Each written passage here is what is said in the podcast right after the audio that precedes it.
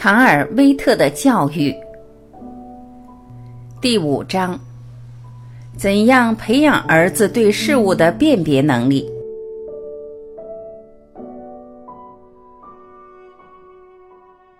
我知道，让孩子了解世界的真相，有时确实很残酷，但尽管如此，这样做还是非常必要的，因为这对孩子的将来有好处。儿子，你应该看清楚周围的一切。人们总是把学习知识放在教育的首要位置，不厌其烦地教孩子这样那样的知识，认为只要具备了各种知识，孩子的教育问题就解决了。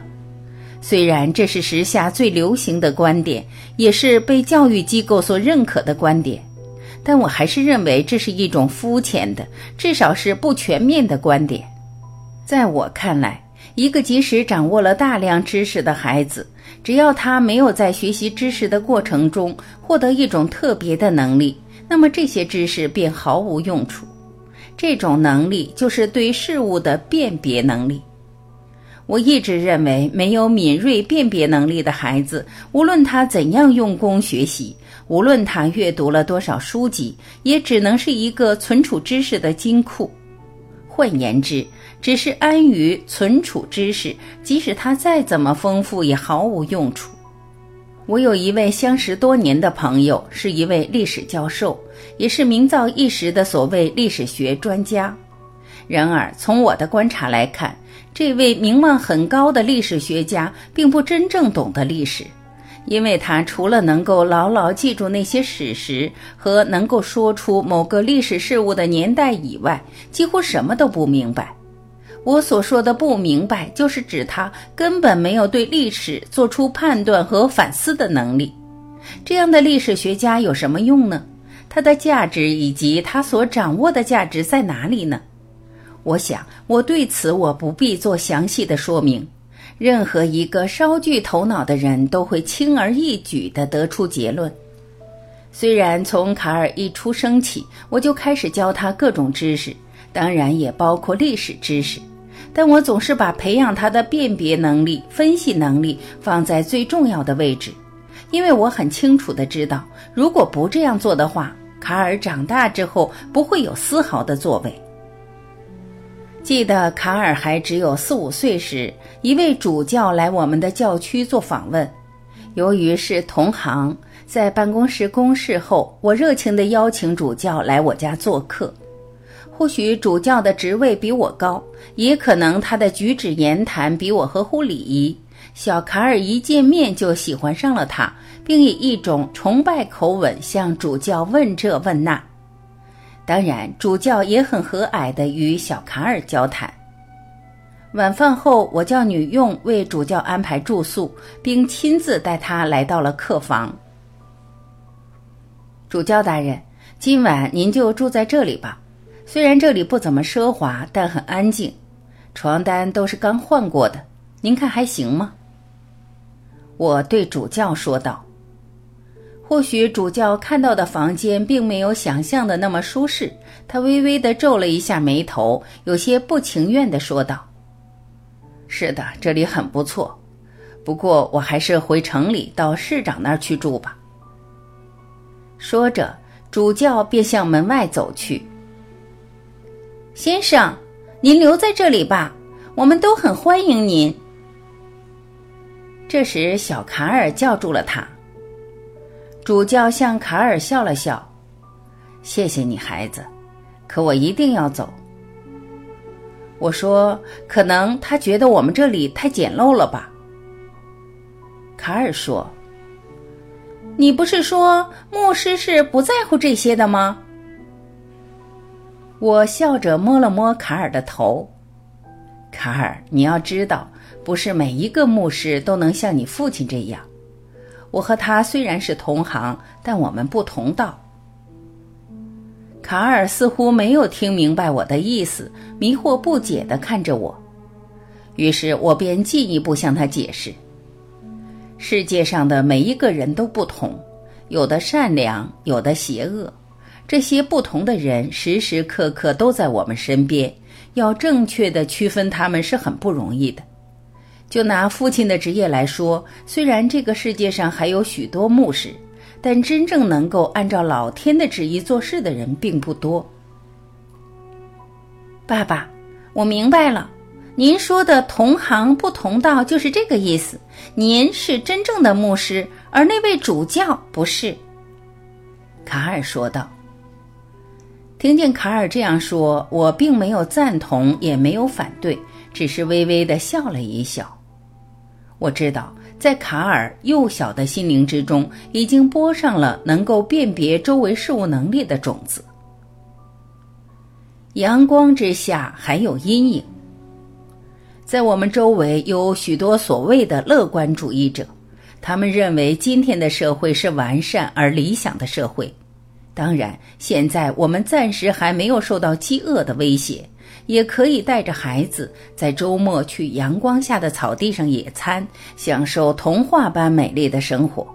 然而，任何人也不能否认，生活之中还存在着许许多多让我们无法回避的问题。只要真正看看世上的痛苦和悲惨，谁都会感到寒心的。这是叔本华的一句名言。虽然叔本华的厌世主义受到了种种谴责，但他仍然是一位伟大的哲学家。或许有人会指责我在这里宣传厌世主义，说我这样做会使小孩子变成生活在阴影之中的人。不，首先我不是厌世，让孩子明白世界上除去他们看到的美丽阳光外，还有丑陋的阴影，并非是想让小卡尔变成阴暗的人。相反，我正是要他学会正视这些阴暗的东西，并勇敢的面对它。有一次，由于天气特别好，我们商定去邻村的纽曼河边搞一次户外野餐。纽曼河是一条不大的河流，但水质很好，清澈见底。我们这一代的人几乎都有个惯例。就是在春天来临时，都会不约而同地去纽曼河边散步游玩。由于我平时忙于教区的工作，很少有时间带卡尔去，所以卡尔一听到这个消息就特别激动。为了让这次野餐热闹有趣，我们还约了邻居伍德里莱一家。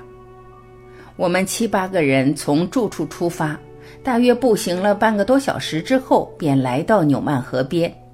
这时，纽曼河边已经有许多人在那儿起火烧饭了。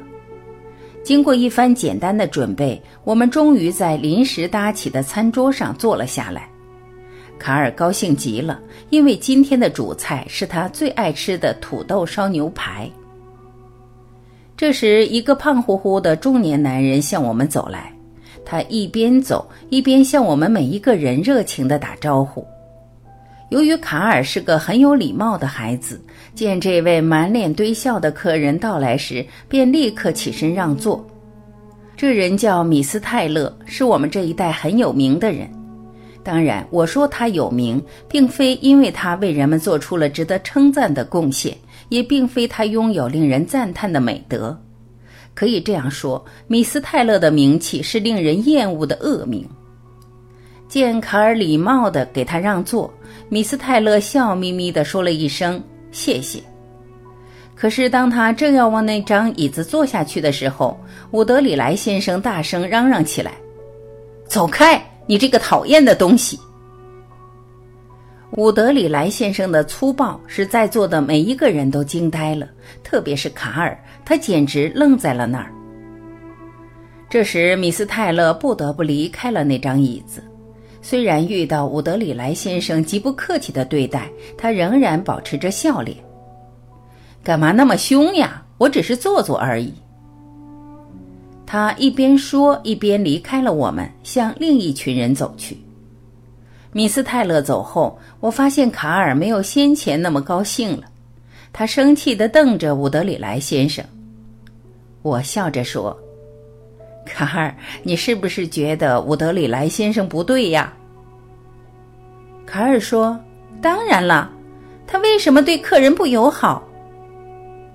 伍德里莱先生说：“他算什么客人？我最讨厌这种人了。”接着，我向卡尔讲了一些有关米斯泰勒的事。米斯泰勒是个游手好闲的懒汉，他无所事事，到处混吃混喝，还向每一个人借钱，并且从来不考虑还钱。我讲完了米斯泰勒的事之后，卡尔将信将疑地说道：“可是看起来他不像那种人呀，我看他挺好呀。”我倒觉得他比某些人强。说着，卡尔瞟了一眼伍德里莱先生。伍德里莱先生发现了卡尔对他的不满，便说：“卡尔，你还不懂事，别看我成天凶巴巴，可我并不是个坏人。”卡尔没有搭理他，仍然一副不以为然的样子。这时，我便耐心地给他讲其中的道理。卡尔。这个世界上有许多事都不像他表现的那么好。有的人长得很漂亮，表现也很和蔼，这并不表示他一定是个好人。有的人天生性格粗犷，有时表现得很凶恶，但或许他是个真正的好人。人是很复杂的，你应该学会怎样辨别好人和坏人。卡尔不解地问。爸爸，您不是说这世界上的大多数人都是好人吗？我笑着说：“当然，可是你不要忘了，阳光之下一定会有阴影，千万别忽视了它。”卡尔不再说话，只是低着头自顾吃东西。过了良久，他忽然说道：“我明白了，虽然今天阳光明媚。”但也有个讨厌的阴影，就是刚才那个人。他不值得你帮助。能够尽自己所能帮助别人是一种美德，我想大多数人都同意这样的观点。然而，究竟什么样的人值得我们去帮助，什么样的人不值得去帮助，恐怕这是一个不易回答的问题。老天是传递爱的。老天是公正的，他知道这种仁慈应该对于谁。可是我们之中的大多数人并没有弄清什么是真正的仁慈，什么是真正的善。生活中是不是有许多这样的善事发生呢？有些人不惜自己的所有去帮助别人，不但没有得到相应的回报，反而遭到别人的蒙骗。这是因为什么呢？很简单。这些帮助他人的人，并没有弄清被帮助的人是否值得帮助。换句话说，这样的好心人实际上是愚蠢的人，因为他们没有任何的分辨能力。卡尔是个善良的孩子，他从很小的时候起就懂得关心别人，不仅理解我的工作，也能体贴母亲为他成长所付出的努力。对于家里的佣人，他也是倍加关心，经常帮助女佣做一些力所能及的事。有一天，我在偶然之中发现卡尔的零用钱莫名其妙地减少了许多。卡尔是个很节约的孩子，他总是将平时我给他的零用钱积攒起来，以便在适当的时候购买他喜爱的学习用具。由于用的很少。所以他每隔几个月都会积攒一笔对他来说数目不小的钱，可是这一次他似乎用得太快了一些。我想这其中一定有原因，便在一个合适的时候问他：“卡尔，你最近买了新文具了吗？”“没有。”我相信卡尔不会撒谎，因为我很了解他。虽然有时他也会像其他孩子一样调皮，但他绝不会是一个撒谎的孩子。尽管卡尔没有给我一个合理解释，但我也没有追问他，因为我认为孩子有自由支配自己金钱的权利。或许卡尔觉得有必要让我知道这件事的真相。晚饭时，卡尔把这件事原原本本的告诉了我。原来。卡尔将大部分零花钱借给了一个叫科兰迪的男孩。科兰迪是一个农夫的儿子，年龄比卡尔大三岁，已经是一个大孩子了。据卡尔说，克兰迪家很穷，他们经常为生活费发愁。卡尔用自己的零用钱接济有困难的人，这本应是一件好事。然而，这件事远没有表面上看来那么简单。据我所知，克兰迪的父亲是个酗酒者，也是一个懒惰的人。克兰迪的家庭环境也使他渐渐变成了一个贪玩、不思上进的孩子。我从卡尔的讲述中了解到。克兰迪借了这些钱后，既没有帮助弟弟妹妹的生活，也没有为自己买学习用具，而是用于赌博。他给卡尔许下的诺言是，等有一天在赌博中赢钱后，加倍还给卡尔。起初，幼稚的卡尔并不愿意接受我的忠告，他辩解道：“克兰迪赌钱也是为了帮助家人呀，他向我发过誓。”等赢后一定要为弟弟妹妹买文具和书本。虽然赌博不是一件好事，但克兰迪也没有办法才这样做的。对卡尔这种错误的认为，我耐心地向他讲道理。首先，赌博是一件极糟糕的事，你借钱给克兰迪，就成变相的参与了赌博。第二，你永远别相信克兰迪会还钱给你。因为他永远也不会赢钱。第三，用借来的钱去赌博的人是完全不值得帮助的人，因为企图靠这种小把戏赚一把的人是不可救药的人。卡尔问道：“可是您不是常说要帮助别人吗？”我说：“当然，帮助别人是值得赞扬的，但不要忘了。”帮助别人的方式有许多种，并不一定要借钱给他，何况是那些不值得你帮助的人。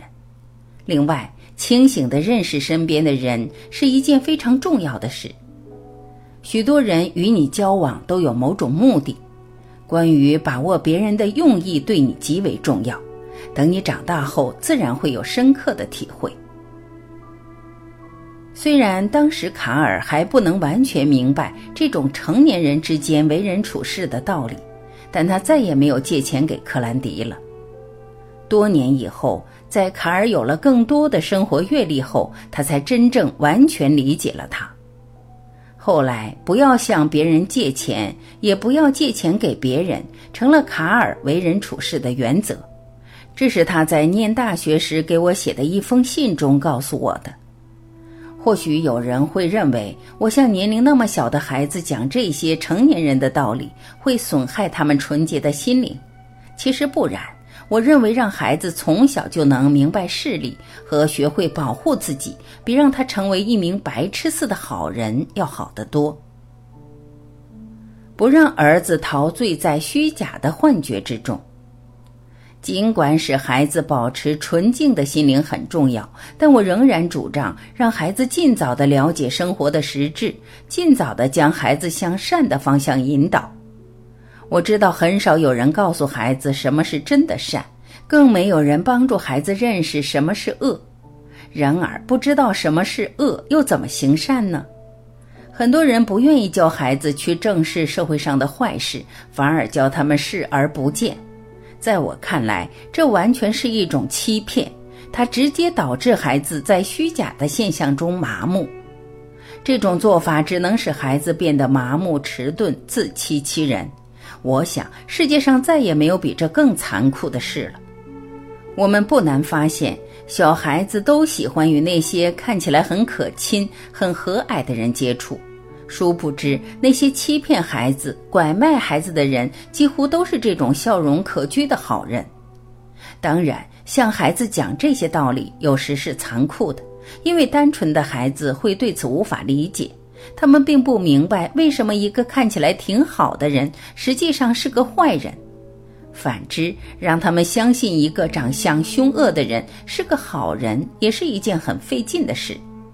但无论如何，让孩子了解事物的真相是迫在眉睫的事，也是所有做父母的人以及从事教育的人必须尽到的责任。有一天，我和卡尔在集市上购买一些日常生活用品。当我们买完东西，正准备回家时，卡尔突然被几个年轻人吸引住了。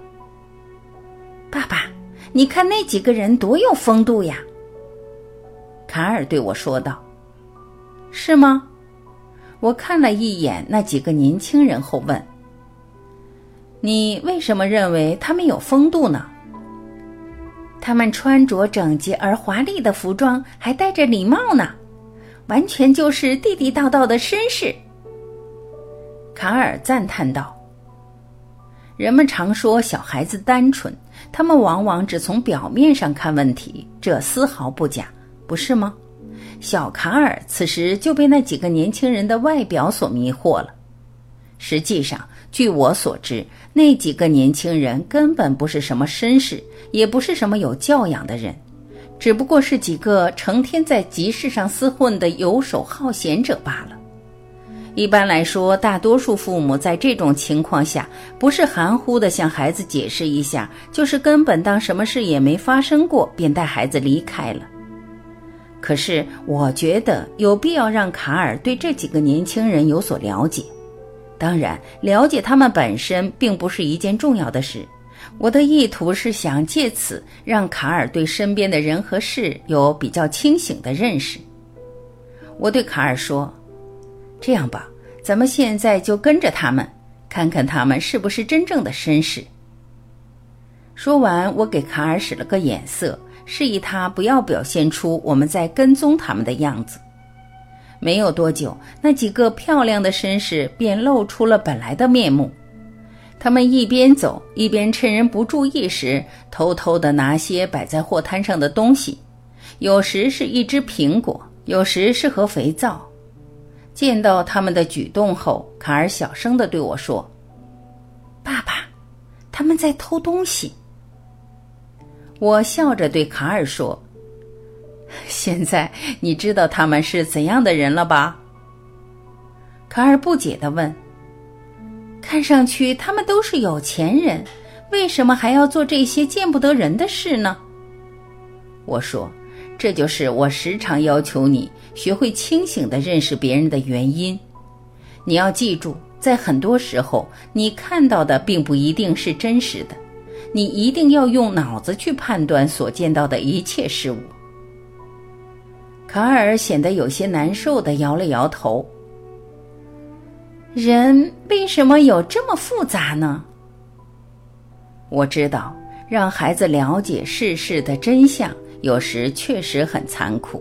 但尽管如此，这样做还是非常必要的，因为这对孩子的将来有好处。